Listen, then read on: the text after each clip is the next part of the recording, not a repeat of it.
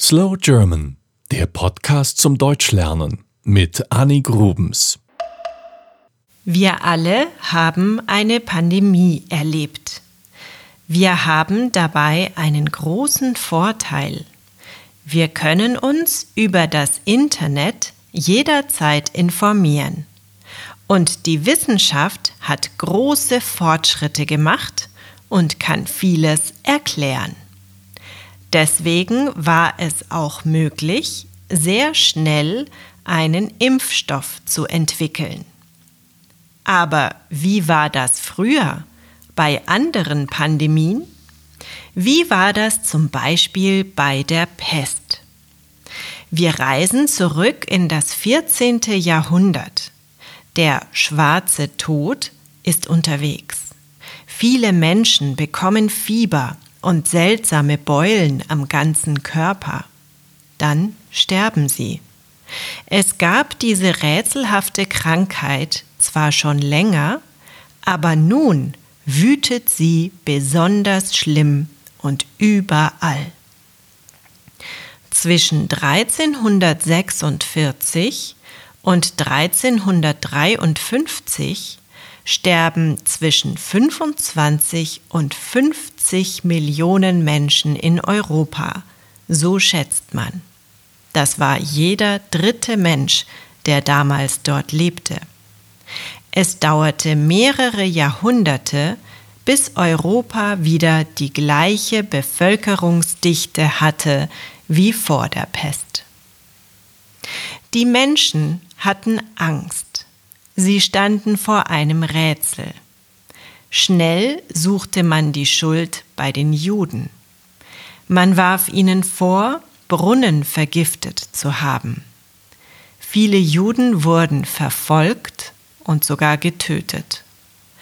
Man vermutete auch, dass der Wind die Krankheit von einem Kontinent zum anderen wehte oder dass Dampf aus der Erde die Ursache war.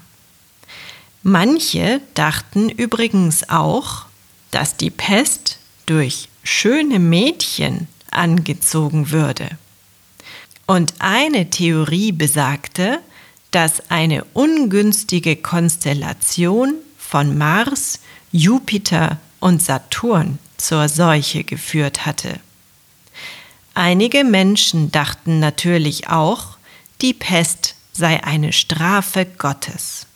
Kurz, man hatte keine Ahnung. Die Ärzte versuchten, die Menschen durch den Aderlass zu heilen, also indem man ihnen viel Blut abnahm. Auch Kräuter sollten helfen oder das Versprühen von Essigwasser. Half natürlich alles nichts. Irgendwann merkte man, dass die Menschen sich gegenseitig ansteckten und isolierte Kranke. Endlich hatte man eine Möglichkeit gefunden, die Krankheit einzudämmen. Auch in Venedig führte man eine Isolation ein, die 40 Tage dauerte. Und weil das italienische Wort für 40 Quaranta ist, heißt die Isolation von Kranken auch heute noch Quarantäne. Die wahre Ursache, also das Bakterium, fand man erst viele Jahrhunderte später, im Jahr 1894. Heute wissen wir viel mehr. Zum Beispiel wissen wir, dass die Pest bei Menschen und Tieren durch ein Bakterium ausgelöst wird. Sie kann übertragen werden, indem mich zum Beispiel ein Tier beißt oder sticht, das dieses Bakterium in sich trägt, zum Beispiel ein Floh. Von der Ratte ging damals der Pesterreger auf den Rattenfloh über und der hüpfte auf den Menschen.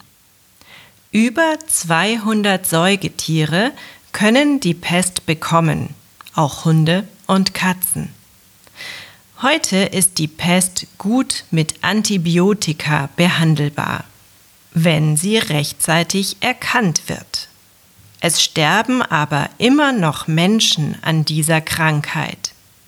Laut Weltgesundheitsorganisation WHO sterben pro Jahr immer noch bis zu 3000 Menschen an der Pest.